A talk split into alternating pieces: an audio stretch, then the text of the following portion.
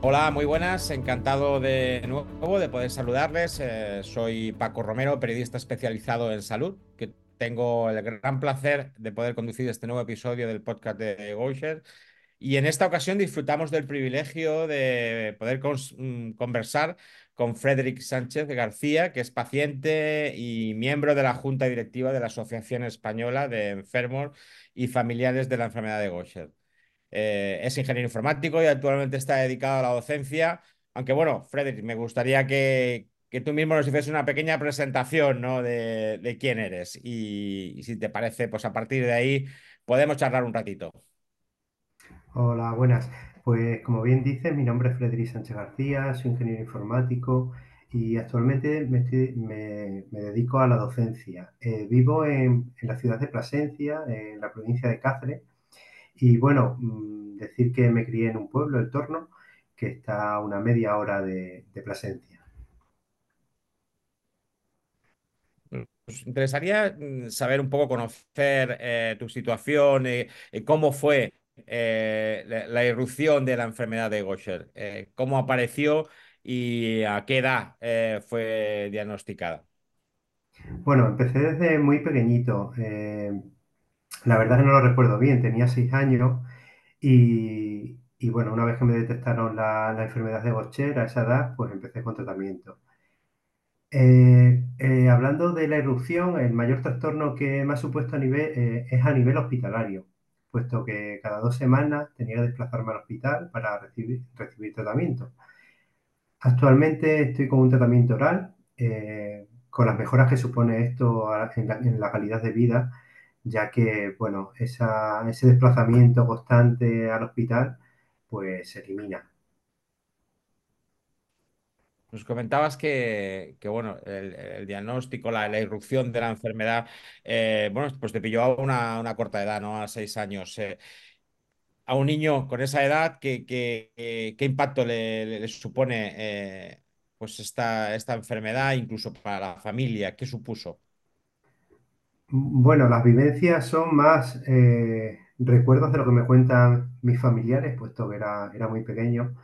Y el dato quizás más significativo es que era poco activo. O sea, prefería ver a los niños jugar en vez de jugar yo, como si me faltase energía. Eh, es verdad que antes de detectarme Gaucher, eh, me detectaron otro, otra enfermedad que bueno, en la cual básicamente la esperanza de vida era hasta los 15 años. Eh, gracias a que más adelante mi hermano y yo enfermamos, nos trasladaron a, la ciudad de Madrid y nos hicieron unas pruebas clínicas en las que nos detectaron Gaucher. Eh, una vez ya que estás diagnosticado, bueno, pues a partir de ahí la verdad que fue todo mejor, ya que empezó tratamiento, empecé a mejorar eh, en todos los aspectos. Bueno, eh, eh, un poco cuando recibes este diagnóstico, em, ¿qué, consecuencias son las principales que, empiezas a, observar en tu vida, pues a nivel social y, luego ya más, mm, más tarde a nivel eh, laboral y a nivel personal?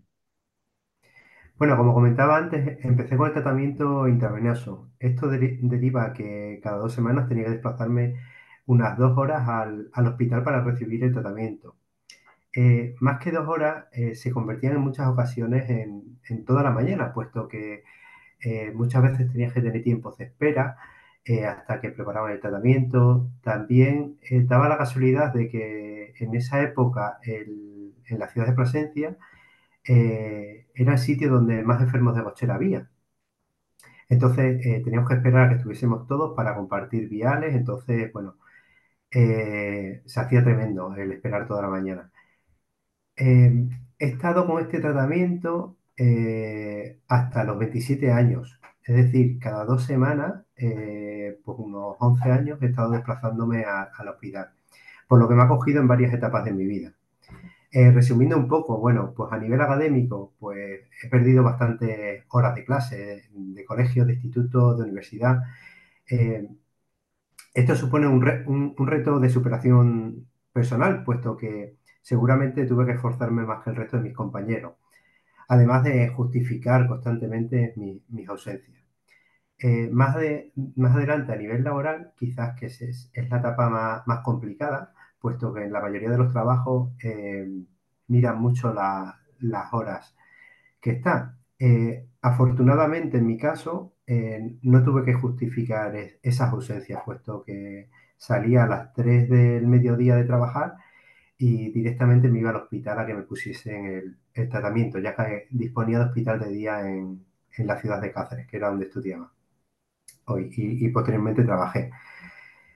Eh, más adelante cambié de trabajo, me fui a la educación pública eh, y durante ese tiempo eh, estuve un tiempo con intravenoso, que ahí sí fue un poco de, interrupción en mi trabajo, pero al poco tiempo salió el tratamiento oral con el cual estoy y bueno, ese tipo de justificación pues, pues se eliminaron. En la actualidad, disponer de, este tratamiento oral pues me facilita mucho la vida, puesto que antes que tenía que planificar toda mi vida en función de, ir al hospital cada dos semanas y actualmente pues bueno, se reduce a ir tres veces a por los tratamientos y a, hacer algunas pruebas puntuales. Nos comentabas también anteriormente que, bueno, no eres el único caso en la familia, ¿no? Que tú tienes un hermano también con, con Gaucher. Bueno, ¿cómo, mm, cómo te cambió? ¿Qué, qué, supuso para ti el diagnóstico también de, tu hermano o ser dos en, el, entorno familiar que tuviese esta, eh, tenéis esta enfermedad? Sí, en, mi familia somos tres hermanos. Eh, uno de ellos es enfermo de Gaucher, igual que yo. Y bueno, luego tenemos el resto de, casuísticas de genética, que hay un portador y otro sano. Eh, al, diagnosticar, eh, al diagnosticar eh, desde pequeño la enfermedad de Gaucher, no te puedo decir exactamente cómo lo asumí, puesto que la verdad que mis recuerdos son muy vagos. creo que cuando eres pequeño quizás no piensas tanto las cosas y quizás es más sencillo de entender. O sea, los niños yo creo que, que asimilan más bien ciertas cosas. Lo que sí te puedo decir es que ha, sido un apoyo constante el tener un hermano con, con enfermedad de Gaucher, puesto que hemos compartido muchas vivencias y mucho tiempo juntos. Hemos comentado un poco el, impacto eh, de, la enfermedad, pues bueno, a nivel personal, a nivel eh, laboral, nos comentabas. Eh, pero sobre todo eh, creo que es importante también destacar el, efecto que tiene ¿no? este, este, trastorno en la salud oral, como en la salud mental, perdón, eh, cómo eh, ¿Qué ha, supuesto para ti en, este, en, este, ámbito, también en tu familia, esta enfermedad? Bueno, eh, hay que recordar que la enfermedad de Gaucher eh, tiene varios tipos y cada tipo es muy diferente uno de otro. Eh, podemos tener enfermos de Gaucher con tipo 3, 2 y 1.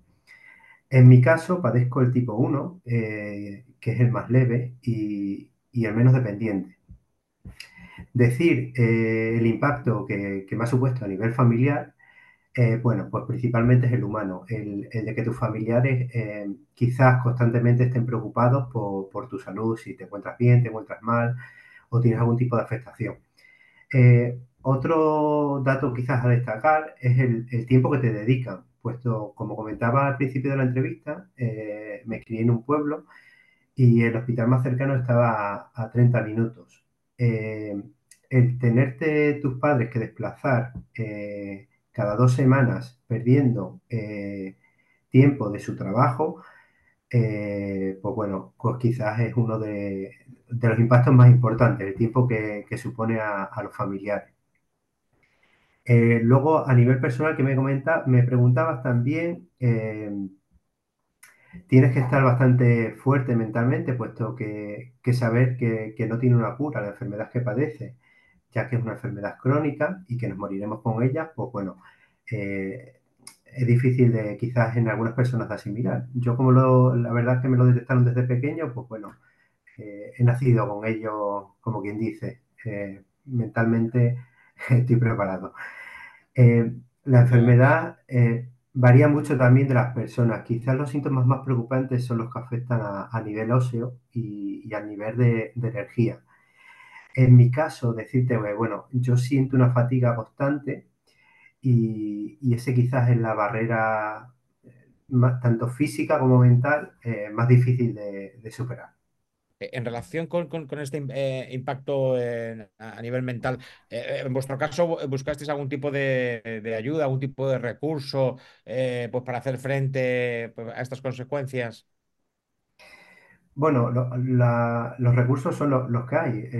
creo que la seguridad social en este aspecto cubre bien. Fuera de ahí no hemos buscado ningún, ningún otro, ya que no, realmente nos hacemos unas pruebas clínicas que contactamos con los valores normales. Y bueno, esa es nuestra hoja de ruta. Em, sí que es verdad que en mi caso concreto, em, los biomarcadores que detectan estos valores concretos de la enfermedad, pues bueno, siempre salen disparados. Eh, pero no, puedo hacer nada. Aparte del tratamiento que tengo, no hay ninguna alternativa actualmente. Mm y un poco la vista un poco de, vuestra experiencia. Eh, ¿Tú crees que, a nivel de sociosanitario se, cuentan con, recursos óptimos? Eh, ¿Habéis dispuesto de recursos adecuados para, bueno, pues para ayudar a afrontar todo este tipo de, efectos, de complicaciones eh, asociados con, con, este trastorno? Bueno, hasta donde yo sé, la seguridad social cubre las enfermedades mentales, por ejemplo, más que a nivel sociosanitario, eh, quizás debería de ser a nivel social. Tenemos ciertas barreras sociales derivadas de nuestra enfermedad que no nos permiten tener una vida normal y que no son e-, evaluadas en la actualidad. Con esto me quiero referir a que se evalúa, por ejemplo, un grado de discapacidad si tienes una desviación en la columna, pero no por sufrir a lo mejor una fatiga constante, eh, tener urticarias, inflamaciones es constante. Por decirte algún ejemplo, es más, eh, alguna vez vas con algún problema a un médico y, te ve y te dice, si te veo perfecto, eh, tienes muy buen aspecto, pero no solo es el aspecto, sino hay otras cosas por detrás que quizás eh, a nivel social, como decía, se podrían mejorar. ¿Y tú qué consejo darías a personas afectadas por, la enfermedad de Gaucher y, a sus familiares para tratar de, llevar un poco mejor estas consecuencias, para afrontar con éxito todas estas repercusiones eh, que, tenéis en, la vida diaria? Bueno, el primer consejo que daría es estar bien informado. Todos sabemos que a través de Internet podemos obtener muchos recursos, pero no sabemos la fiabilidad de los mismos. Eh, la mejor manera que de estar informado, que puedo recomendar es acudir al médico especialista, que normalmente suele ser el hematólogo o, el internista, y que nos informe de, nuestra enfermedad. Eh, aparte del médico, eh, creo que es de gran ayuda la Asociación Española de Enfermos y Familiares de Enfermedades de Gaucher, puesto que nos ofrece un apoyo constante e información de alto nivel. Yo soy socio desde el inicio de la asociación y considero que todos los enfermos deberíamos de estar afiliados por, por seguir mejorando nuestra vida y la de los que nos rodean. Y un poco en este sentido, eh, aunque ya lo apuntabas, ¿no? Pero ¿qué, valor añadido eh, eh, puede ofrecer el hecho de pertenecer a esta asociación? ¿Qué, se van a encontrar ahí? ¿Qué actividades o qué ayudas específicas o qué recursos pueden disfrutar las personas que, acudan a, la asociación de Gosher? Bueno, recordar que hay eh, muchas enfermedades raras y la gran mayoría no tienen una, asociación que les ayude. Mm, debemos de tener eh, bastante esto presente y estar orgullosos de, tener nuestra asociación tal y como la tenemos. Eh, la asociación realiza muchas acciones de las que podríamos hablar largo y tendido en este podcast.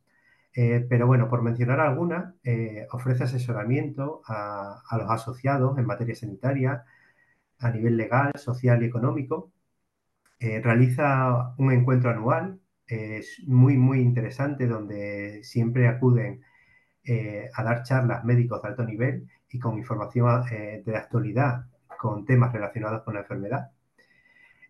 tiene contacto constante con los laboratorios y, bueno, y difunde a través de distintos medios de comunicación contenido relevante a, la enfermedad, ya sea para, para, bueno, principalmente para informar ¿no? sobre nuestra enfermedad o para dar difusión de, la misma, para que a nivel social también se, se entienda y se visualice.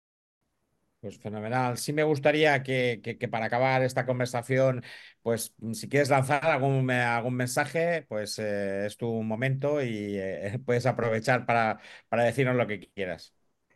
Bueno, voy a ser breve y un poco ligado a lo último que comentaba.